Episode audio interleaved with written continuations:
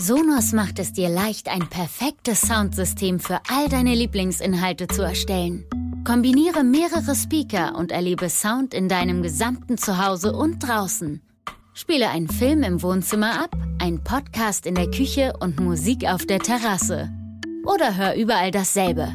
Mit der Sonos-App kannst du alles mühelos steuern. Erfahre mehr auf sonos.com.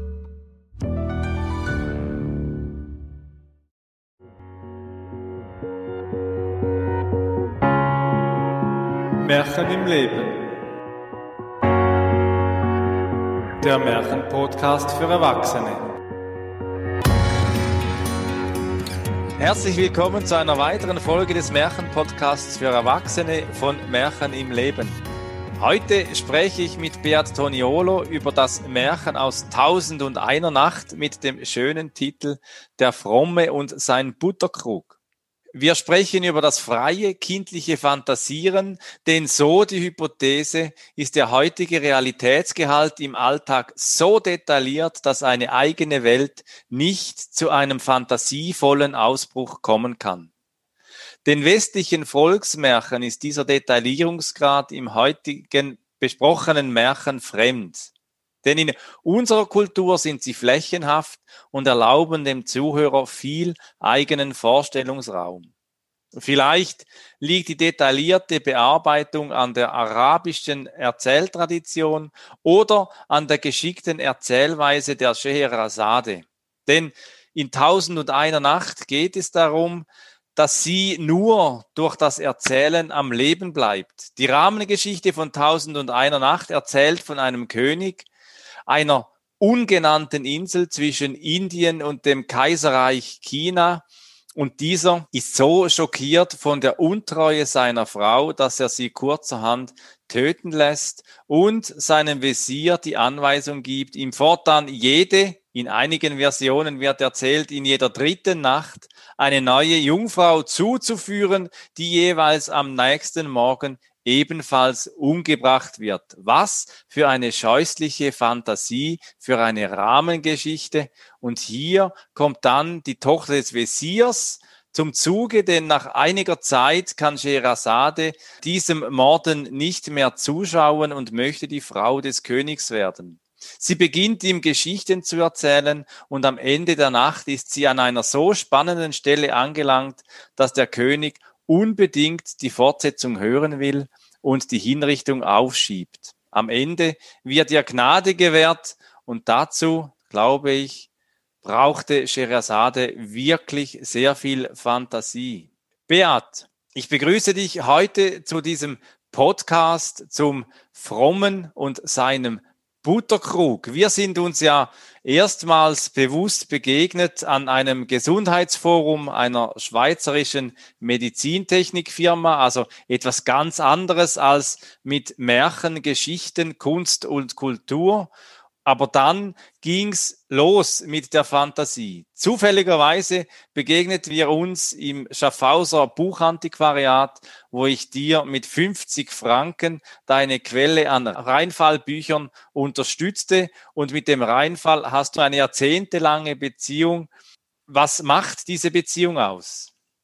Ja, zuerst mal herzlichen Dank, Armin, für die Einladung. Und ich hoffe, ich überlebe das ja auch nachher dass wir so viel Fantasie besprechen können, dass äh, nicht hinter mir dann der König auftaucht und sagt, so, du fantasieloser Typ, jetzt wirst du nicht mehr weiter leben dürfen. Äh, ich glaube, das äh, kriegen wir so hin, weil erst einmal, äh, bevor ich auf deine Frage eingehe, äh, wird auch der, der Titel schon bei mir, äh, der Fromme und sein Butterkrug, hat so viele Fragen aufgeworfen. War das jetzt ein bisschen ein Anreiz, äh, mich ja, aus dem Busch zu locken?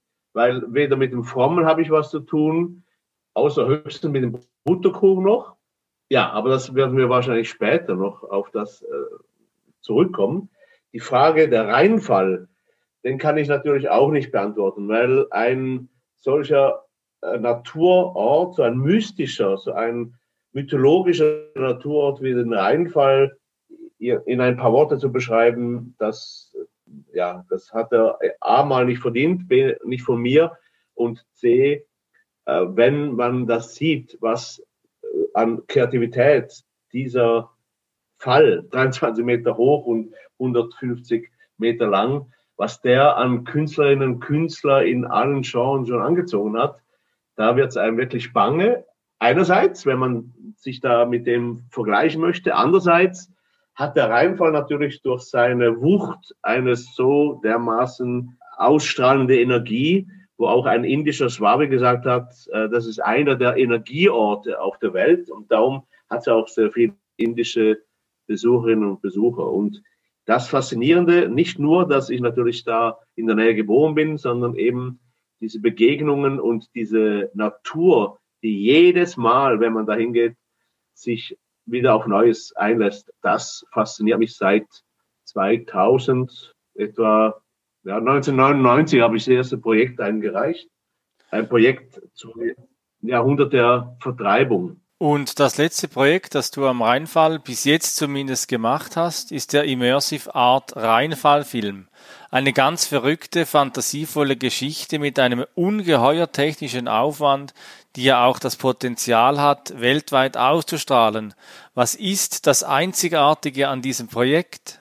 Der Film selber, wie wir ihn mit Modo Plus, mit einem Team, gesamthaft sind etwa 120 Künstlerinnen und Künstler beteiligt, von Kompositionen über äh, der Musik, äh, Gedichte, Sprechrollen. Am Schluss, den sieht man dann auf, äh, in einer Halle oberhalb vom Rheinfall mit 28 Beamer und 90 Lautsprecher.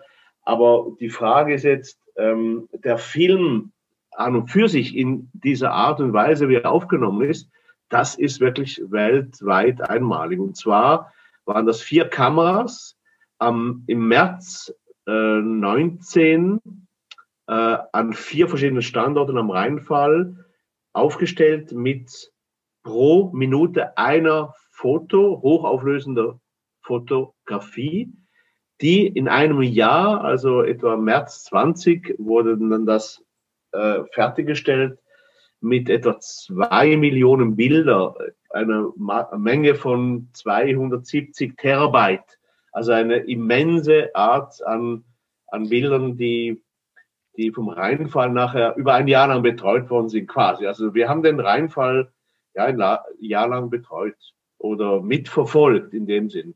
Und das ist, war einmalig. Das äh, letzte Projekt, das wir gemeinsam gemacht haben, war einerseits eben auch am Rheinfall, wo ich durfte bei arttourist.com diese Rheinfallaktion wo wieder riesige Bilder auf den Rheinfall äh, projiziert wurden, mit dabei sein. Aber etwas der fantasievollsten Projekte, die ich jetzt bis jetzt mit dir wirklich machen durfte, war das Kunstbuchprojekt von Corona und sofern. Gemeinsam als Herausgeber mit dir und äh, Urs Wohlgemuth vom äh, Druckwerk in Schaffhausen. Und das ist ja ein, hat zwar weniger Datenmenge wie der Film am Rheinfall, aber doch eine, eine Wirkung im, im Kunstschaffen während der Corona-Krise. Ja, äh, bevor ich vielleicht auf das Buch eingehe, äh, liegt mir doch auch nochmal der Rheinfall am Herzen. So schnell äh, können wir ihn nicht verlassen, weil äh, die Aktion, wo du jetzt vorher noch beschrieben hast, das letzte Projekt war diese Statements mit äh, Kai Geigers Art Tourist, wo wir um die 60 Künstlerinnen und Künstler, Kulturschaffenden aufgeboten haben und äh, eingeladen haben, ihre Statements während der Corona-Krise. Und das ist da dann nachher auch wieder der Link zu dem Buch. Und, äh, und zu senden, ein Video. Und wir haben dann nachher mit zwei Beamer quasi den Reinfall nachher bebeamt. Also nicht wie beim Film, wo wir das aufgenommen haben, sondern zwei große Beamer haben die Texte und die Fotos auf den Rheinfall gebeamt. Und wenn ich diese erste Aktion vor 20 Jahren, die ich machen wollte, die wurde politisch dann auch nicht äh, angenommen, ging es darum, das Jahrhundert der Vertreibung auf vier Planen über den Rheinfall zu setzen. Und da war ein Wortspiel und das ist 20 Jahre genau gleich ausnehmbar eins zu eins zu übernehmen. Das ging um Menschenrecht dann Verletzung, um Kultur, Austausch, Kampf, um Heimat, Land, Vertreibung, Natur, Zustand, Zerstörung, Frieden, Vertrag und Bruch. Das waren äh, diese 15 Worte, die ich vor 21 Jahren auf den Rheinfall setzen wollte. Also das heißt, das Wort an und für sich ist für mich immer ein wichtiger Part in meinen Arbeiten und das Wort, wo du jetzt vorher gesagt hast, mit dem Buch, war so, dass ich im April 20 in den Medien aufgerufen habe, mir Texte und Fotos zu schicken, was in dieser Zeit, in diesem ersten Monat der Corona-Krise entstanden ist. Und ich war überrascht, es waren etwa zwei Dutzend Texte und Bilder, die eine Jury, wo du ja auch dabei warst, ausgewählt worden sind. Und der jüngste war zwölf, die jüngste 13 und die älteste 84. Es waren Laien, es waren aber auch professionelle Schreiberinnen und Schreiber.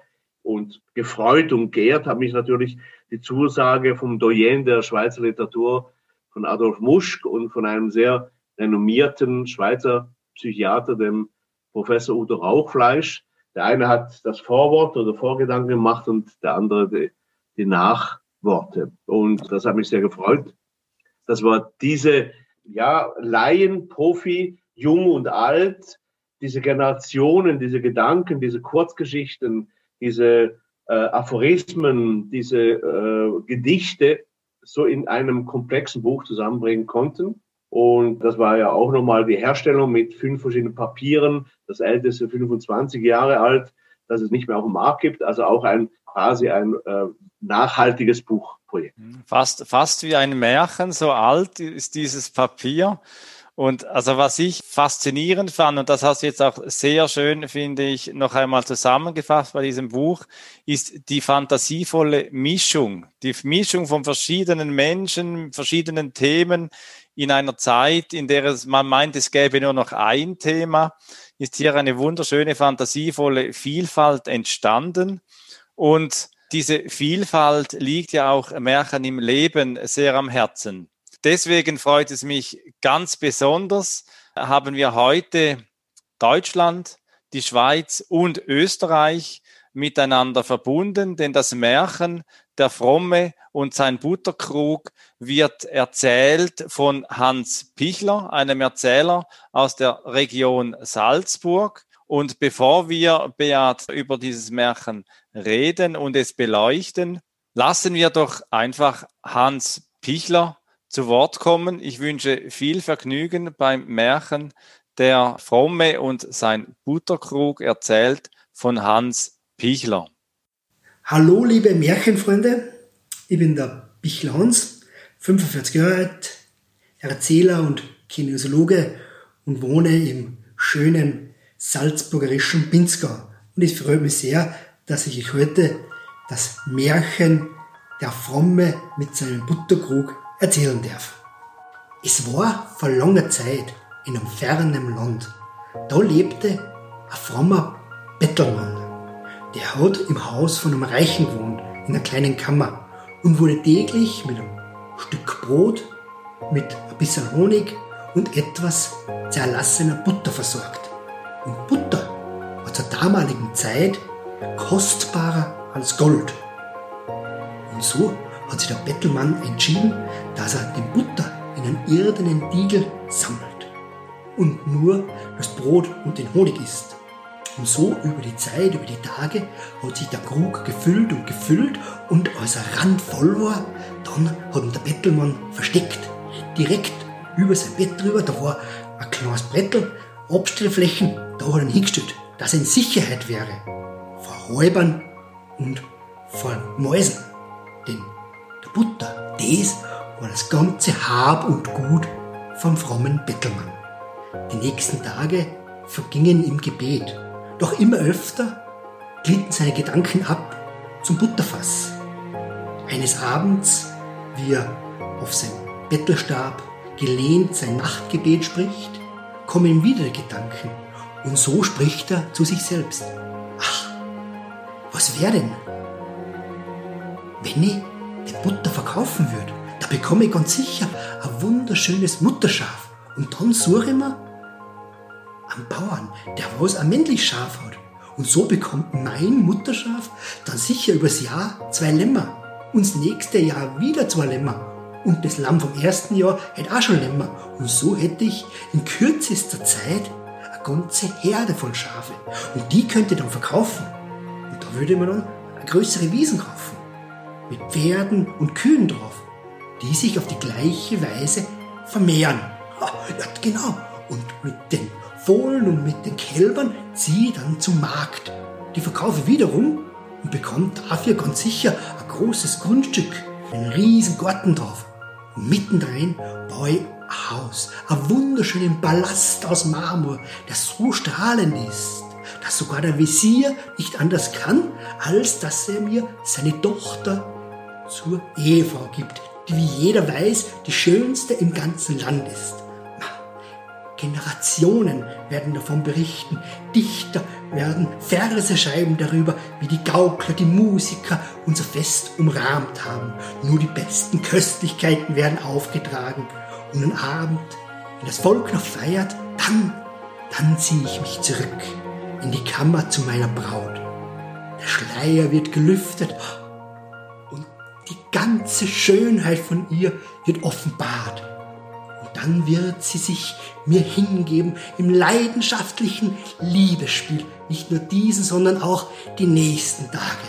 Und daraus wird ganz selbstverständlich unser Sohn entstehen. Zu dessen Geburt, da gebe ich ein riesiges Gelage, ein Fest von mindestens 40 Tagen. Und die besten Gelehrten, Philosophen, Mathematiker werden meinen Knaben unterrichten und so wird schon in wenigen Jahren jeder von unserem Sohn nur in den höchsten Tönen sprechen, dass man noch niemals so einen weißen Knaben gesehen hat. Doch ich will ihn redlich erziehen. Er muss folgsam sein und es gibt keine Widerrede. Ansonsten bekommt er eine mit dem Stock hintendrein. So sprach der Bettelmann und gibt den Stab nach oben um seinen Sohn zu züchtigen. Dabei allerdings zerschlägt er den irdenen Krug. Die Scherben und der Butter fließt ihm in die Haare, in den Bart und in die Kleidung. Hm, nun ja, sagt der Bettelmann, ich wäre ein reicher Mann, hätte ich bloß meinem Sohn mit dem Stock nicht geschlagen.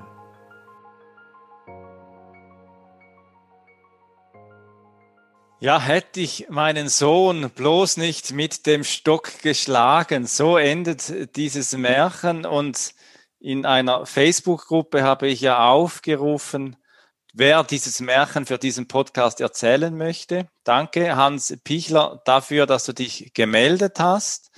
Eine weitere Produktion hat Jürgen Wagner gemacht, die ist auf YouTube auffindbar und was ihm in seinem Kommentar ganz wichtig war bei diesem Märchen ist, äh, auf den Konjunktiv zu achten.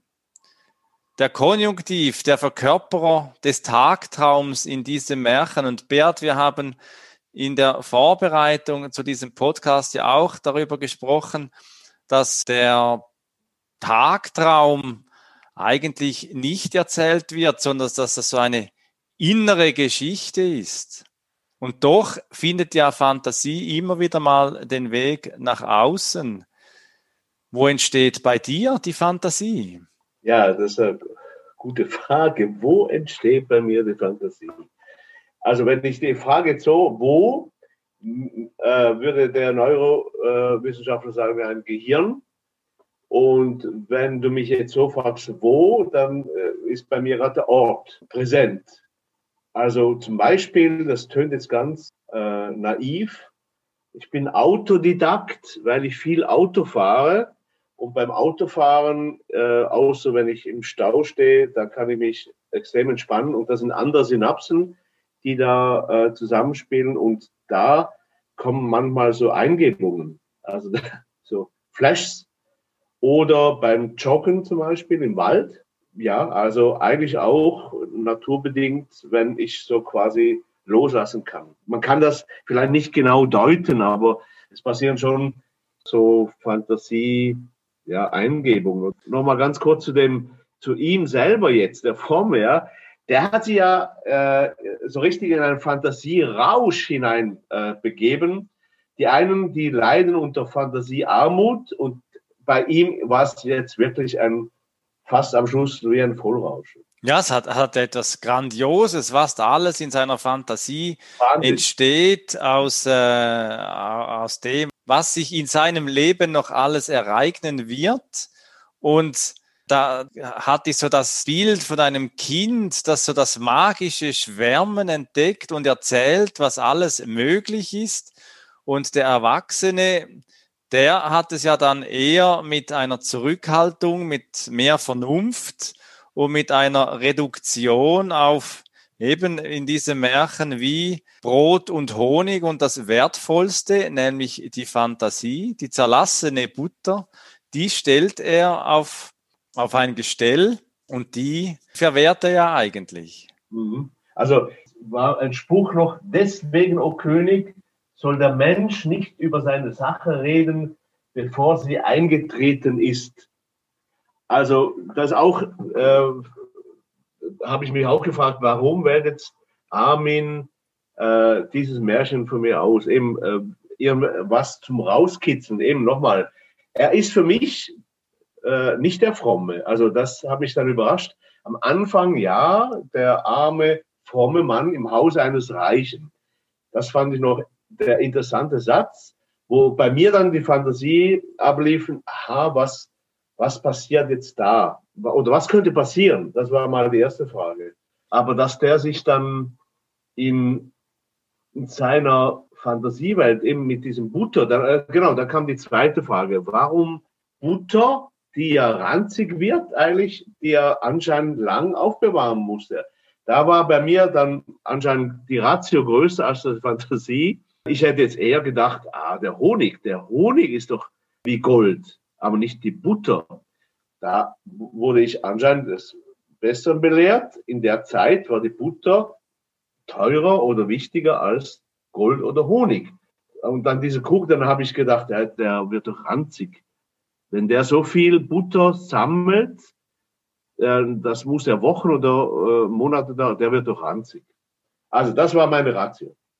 Ja, und die Butter galt ja, und das ist ja bei den Märchen oftmals so, dass sie auch irritieren in ihren Motiven. Das ist etwas, was du jetzt auch beschreibst dass etwas aufstößt, wo man sagt, ah, da, da stehe ich jetzt an und da bin ich auch mit meiner Vernunft am Ende, weil der goldene Honig, wir sprechen ja auch über Geld und Gold dieses Jahr in diesem Podcast, ist ja in dieser Vorstellungswelt, ist, ist ja der Butter kostbarer als Gold und nicht der goldene Honig, wie wir ihn heute so verstehen. Und was dazu kommt, äh, dieser Butter wird es ja beschrieben, das ist sein ganzes Hab und Gut. Ja, wenn es so ist oder wenn es so war, da war ja noch in dem Sinne für mich dann fromm, wenn das sein Hab und Gut war. Also wenn ich ein, ein feines Brot, wenn ich jetzt äh, in einem Hungerast bin quasi und mir das jetzt so vorstelle, ich habe heute auch noch nicht Brot gegessen in einer Übermenge. Ich bin Brotfetischist und mir dann vorstelle, ein feines, geschnittenes Brot, die Kruste, die da man schneidet, und er belegt dann, oder hat das ja nicht gemacht, ich würde das jetzt mit Butter bestreichen, und er hat diese Butter nicht gestrichen, sondern eben aufbewahrt. Und das war dann für mich dann auch schon, aha, ein Verzicht auf etwas Feines. Also er hat quasi vielleicht in der Ratio gedacht, aha, wenn ich dann später, das ist natürlich eine Zeit, wenn du das so sagst, eben, das war sein ganzes Hab und Gut, muss ich sagen, das war ja verrückt, wenn ich mir nicht vorstellen könnte, ich könnte mir ein Butterbrot streichen. Es gibt in der Transaktionsanalyse gibt es so verschiedene Typen, die Erik Börn, der Begründer der Transaktionsanalyse, beschrieben hat, von, von Lebensskript, Lebensdrehbüchern. Und eines ist so das Wenn-Dann-Skript. Und äh, das kommt für mich sehr stark in diese Märchen vor. Wenn, dann, wenn, dann, wenn, dann, immer größer, immer weiter. Und äh, am Schluss holt ihn dann der, der Stockschlag dann wieder in die Realität, ins Hier und Jetzt zurück. Und du als Kulturschaffender ich denke manchmal, oder Kulturvermittler auch, Mhm. Du bist ja sehr stark mit Themen beschäftigt, die nicht so Mainstream sind. Also in dieser Vorstellungswelt ist es ja normal, dass man das Brot mit dem Honig isst, aber den Butter weglässt, anders als in unserer Welt. Und als Kulturschaffender schaust du ja auch oftmals mit anderen Augen auf diese Welt und eckst ja auch manchmal etwas an, wie dieses Motiv, das ja auch irgendwo irritiert. Und ich wage zu behaupten, dass Kulturschaffende wie du auch immer wieder mal den Fokus äh, ähm, auf das Wesentliche auch richten, wo die ganze Welt eher daran vorbeischaut. Ist das so? Ja, also es wäre ein bisschen zu groß angerichtet, die ganze Welt. Ja. Ich glaube, das ist eine, eine kleinere Welt, in der ich mich begebe, aber manchmal fühlt sich die kleine Welt auch ganz groß gibt auch ein Sprichwort Butter bei der Fische, ich glaube ein Hamburger Sprichwort. Und ich glaube auch, äh, eben wenn, wenn diese Welt, in der jeder so äh, sich da ein bisschen rumtummelt, mehr den Sinn oder die Wichtigkeit auf das, was er tut, macht, anstelle auf das, was er ist. Also nicht ist mit zwei S, sondern das, was er ist dann werde es, glaube ich, weniger Neid und weniger Missgunst geben, dass man dann nicht mal die Butter einem auf dem Brot missgönnt, sondern dass man dann nochmal vielleicht eben einen Strich Honig drauf tut und dem vis-à-vis -vis das auch gönnt, das Butterbrot mit Honig. Das wäre wahrscheinlich eben für diesen frommen Mann, der sich das ja in dieser Art, wie du vorher beschrieben hast, eine projizierte oder in sich selber sehr rationalisierte Fantasie hineinbegibt. Ja, also er äh, hat da nicht eine ähm, Fantasiewelt, die jetzt so entsteht, die auf einmal gekommen ist, sondern durch das, dass er eine Aktion im Vorfeld macht, regt er die Fantasie an, was wäre wenn. Das ist auch für mich jetzt vielleicht in dieser Geschichte, wenn ich, ich habe sie jetzt zweimal gelesen, gehört und jetzt auch mit dem Gespräch mit dir, ist es noch sehr spannend, was einem da jetzt auch durch den Kopf geht. Also du kommst äh, eigentlich von der anderen Seite. Du, du, sagst ja eigentlich, Fantasie entsteht ohne Bedingung einfach so. Ja. Du hast einmal das Wort Eingebung äh, erwähnt. So wie ein Flash, ja. So wie ein Flash, genau. wie ein. Ja. Es gibt ja in der, in der, in, in, immer wieder mal auch die philosophische Frage, wer denkt mich denn überhaupt? Weil ich müsste ja, ich müsste ja schon daran denken, was ich jetzt denke, dass ich dann auch einen solchen Gedanken habe. Und das ist ja über das Weltliche hinaus auch eine sehr geistige oder geistliche Frage auf, auch ähm, im Zusammenhang mit diesem Märchen, wie dann auch wirklich Geist aus dem Inneren entsteht und eben, wie wir am Anfang auch gesagt haben, auch ausbrechen kann und äh, sich auch zeigen kann. Und hier kommt dieser Fromme ja dann durch diesen Stockschlag dazu, dass er sein gedachtes, sein fantasievolles Glück, das er erreicht hat, ja dann auch wieder zerstört. Und mhm. du hast auch gesagt, die große und die kleine Welt. Und manchmal sind wir schon auch Könige in der Zerstörung unseres eigenen Glücks. Ja, absolut. Äh, ich möchte da vielleicht äh, sogar ein anderes Zitat reinbringen von Erich Fried unter dem großen Begriff Freiheit herrscht nicht. Der Titel heißt zusätzliche Bedingungen. Wichtig ist nicht nur, dass ein Mensch das Richtige denkt, sondern auch, dass der, der das Richtige denkt, ein Mensch ist. Und da habe ich mich eben, eben noch, noch mal gefragt, eben in dieser, in seiner Welt, in seiner kleinen Welt, natürlich diese Frömmigkeit, ja, die ist bei dem ersten Beschrieb, wenn ich die Butter verkaufe, dachte er, könnte ich ein Schaf dafür kaufen. Dann ist es noch, ja, das kann mir vorstellen. Dann der Bauer, dann kommt ein Schafbock und diese unglaubliche, dieser Fantasierausch, äh, das ist bei mir genau das Gegenteil. Ja, also ich glaube, das ist genau das Gegenteil. Eben nochmal, ich bin weder der Fromme, noch bin ich einer, der diese ein, in Fantasierausch zerfällt, sondern eher, der vielleicht sogar das macht, was der denkt oder sich vorstellt. Also eben, du gibst dann dem Stockschlag nach und tust, was es in ja, einem Moment ja. gerade zu genau. tun gibt und dich nicht an, an bloßen Fantasien festhältst, sondern deine Fantasien ja auch realisierst. Genau, also wegen eben nochmal der Stockschlag. Ich komme, ja, ich würde jetzt nicht sagen, ich komme nie zum Stockschlag. Ich habe vielleicht als polarisierender, kritisch denkender Mensch habe ich vielleicht doch den Stockschlag, aber der ist vielleicht eher verbal oder mit, äh, mit äh, schreibenden Worten, aber nicht in einer Form, wie er das mit seinem Stock gemacht hat. Eben darum ist es ja, hat mit der Frömmigkeit dann auch wieder nichts zu tun.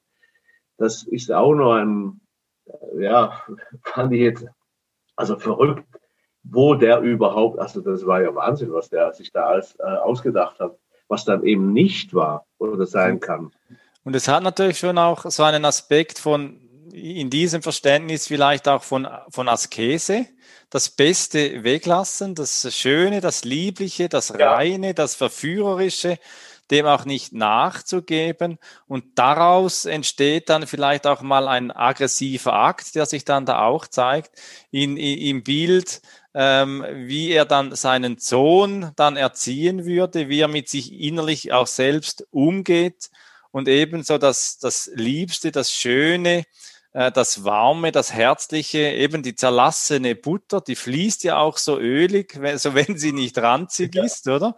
Ja, äh, fließt ja. sie auch schön und es gibt ja auch so das leibliche Erleben, so das, wo, das durch seinen, das durch den Körper den Ausdruck findet, das sinnliche Erleben auch von Körper und Geist in einem und etwas, das uns dazu führt zur Liebe und zur Schönheit, ist die Musik. Und dieses Mal, wie auch schon in den letzten Folgen dieses Podcasts, habe ich ein Lied ohne Geld und Gold für diesen Podcast bekommen und zwar dieses Mal von Christian Petermann.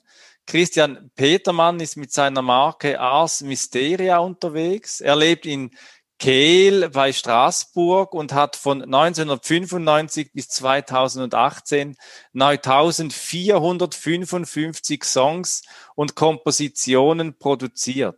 Seine Tätigkeitsbereiche sind ungemein vielfältig. Er bewegt sich von Forschungsarbeiten im Bereich der Geisteswissenschaften über Kunst- und Kulturförderung. Was ihm auch am Herzen liegt, ist der internationale Kulturaustausch und das Schreiben von Büchern, E-Books und Manuskripten. In seiner Vita auf seiner Homepage findet man ein von ihm geschriebenes Gedicht, das heißt Das Leben und die Liebe. Und es beginnt so mit diesen Zeilen, schön ist alles, was man mit Liebe betrachtet. Das gute Leben ist von Liebe beseelt und von der Weisheit geleitet. Die Liebe allein versteht das Geheimnis, andere zu beschenken und dabei selbst reich zu werden. Die Liebe ist der Schlüssel zu sich selbst, zu den anderen und zum Verständnis der Welt. Er stellt seinen Song Ariadne diesem Podcast Märchen im Leben, dem Märchenpodcast für Erwachsene, ohne Geld und Gold zur Verfügung, wofür ich einmal mehr ganz herzlich danke. Ich lade Sie ein, sich während dieses Liedes darüber zu sinnieren, was Sie sich noch nie zu träumen gewagt haben schöne Reflexion in den nächsten Minuten mit dem Song von Christian Petermann, Ariadne.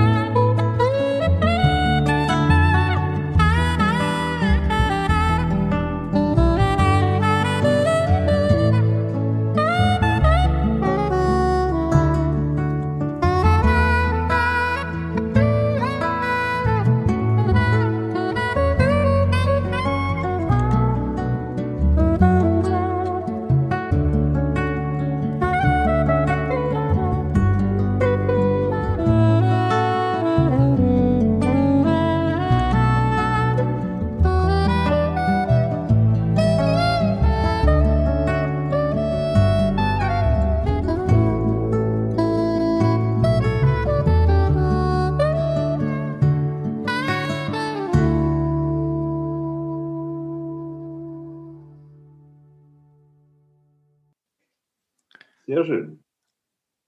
Sehr schön, ja. Danke, Christian Petermann, für das Lied Ariadne, das du hier ohne Geld und Gold diesem Podcast zur Verfügung stellst. Ariadne war ja ähm, die Tochter des kretischen Königs Minos und äh, überliefert ist ja die Geschichte mit dem Ariadne-Faden, mit dessen Hilfe Theseus den Weg durch das Labyrinth fand, in dem äh, sich der Minotaur aufhielt. Und ähm, manchmal sind wir ja auch in unserer Fantasie verstrickt und finden den Weg auch nicht mehr hinaus. Ich spreche heute mit Bert Toniolo, dem Kulturvermittler und Zeitzer, gebürtiger Schaffhaus aus der Schweiz, äh, über das Märchen von Tausend und einer Nacht, der Fromme und sein Butterkrug. Ja, Beat, wir haben über Verschiedenes gesprochen jetzt. Frömmigkeit, Geist, Zerstörung des eigenen Glücks, das Finden von Liebe und Schönheit und von in den Ausdruck kommen, in der Verwirklichung von einer eigenen Fantasie. Wie gelingt es dir, ins Handeln zu kommen? Indem ich handle. Das ist ja sehr einfach gesagt. Ja, das ist auch nicht so einfach, wie es gesagt ist. Aber nee, das äh, tönt jetzt so einfach. Also mich fragen auch immer Leute, wie kommst du dann eigentlich so an diese bekannten oder renommierten Persönlichkeiten? Und dann sage ich einfach, ich rufe die an. Dann schauen sie mich auch an und sagen, ja, das ist auch einfach. Sage ich, ja, aber es ist einfach wirklich das Tun, das Handeln und vor allem ist einfach, glaube ich, was einen bewegt äh, als Kulturschaffender, ist äh, das Herzblut. Äh, das ist etwas, was die Hoffnung immer wieder aufbrausen lässt, auch die Zuversicht und dass die Risikobereitschaft ist einfach zu tun, ohne im Vorfeld zuerst, wie es jetzt der Fromme gemacht hat, ja, er hat ja eigentlich von etwas, was er hat, will er es vermehren. Und ich habe eigentlich gar nichts und von dem gar nichts, was ich habe, muss ich etwas suchen. Das ist so genau eben das Gegenteil. Darum denke ich, komme ich vielleicht langsam auch so auf den Schluss, warum da du das Märchen jetzt für mich ausgewählt hast. Das heißt eigentlich im Umkehrschluss, wenn ich eine Idee oder eine Fantasie habe und das bewirkt in mir eben so etwas, das reizt oder das äh, regt an, äh, das äh, stimuliert die Seele. Dann lasse ich das vielleicht mal so sacken und dann gehe ich recherchieren. Aber ich habe nie ein Projekt gemacht, ein Budget und dann fange ich an. Äh, wenn ich das gemacht hätte, dann wären von 100 Projekten, ich sage mal, wenn es 100, vielleicht waren es mehr, hätte ich vielleicht zwei gemacht.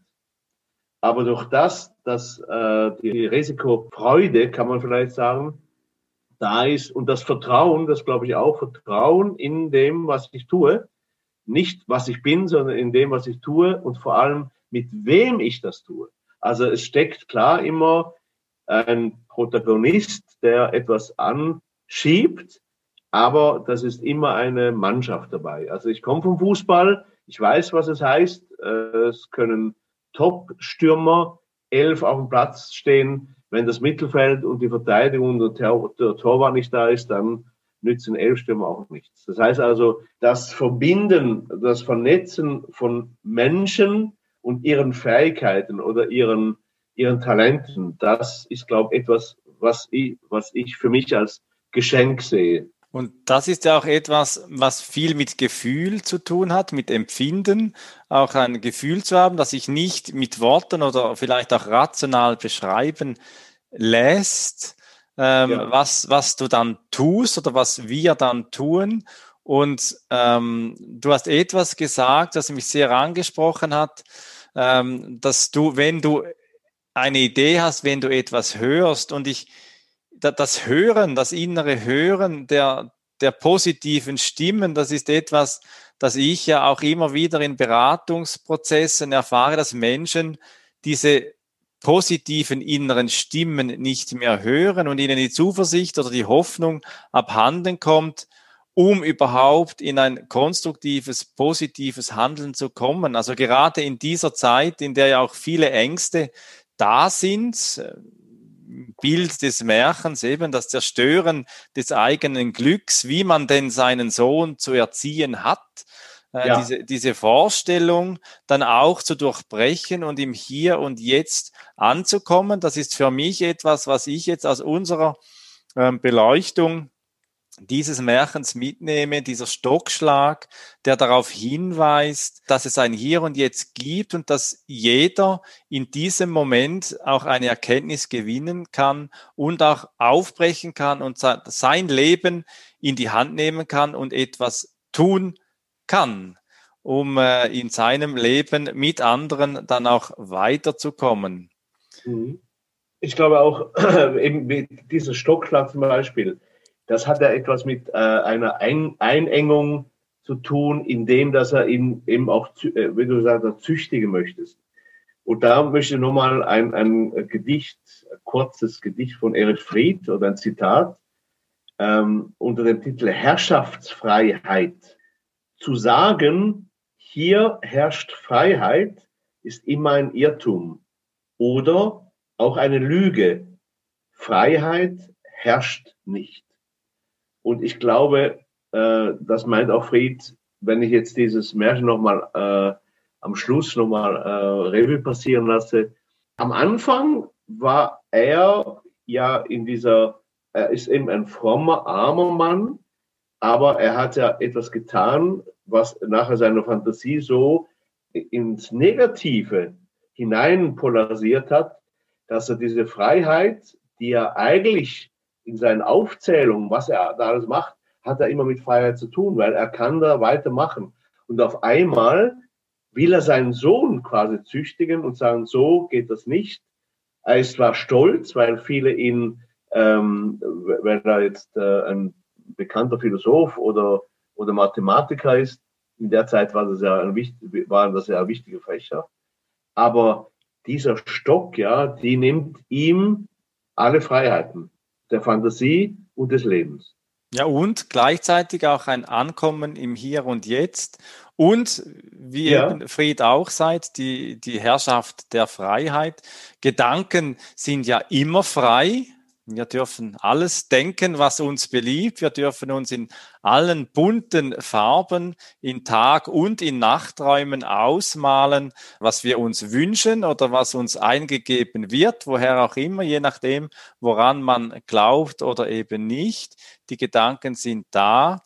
Und ich danke dir, Beat, vielmals für dieses inspirierende, fantasievolle Gespräch heute über das persische Märchen Der Fromme und sein Butterkrug. Und ich möchte Sie einladen in den nächsten Tagen, ähm, vielleicht äh, nachdem Sie diesen Podcast gehört haben, achtsam zu sein auf Ihre Tagträume. Schauen Sie einmal, was Sie so träumen im Tag. Nehmen Sie es als kreative, fantasievolle Energie und versuchen Sie, diese vielleicht sogar einzufangen und niederzuschreiben.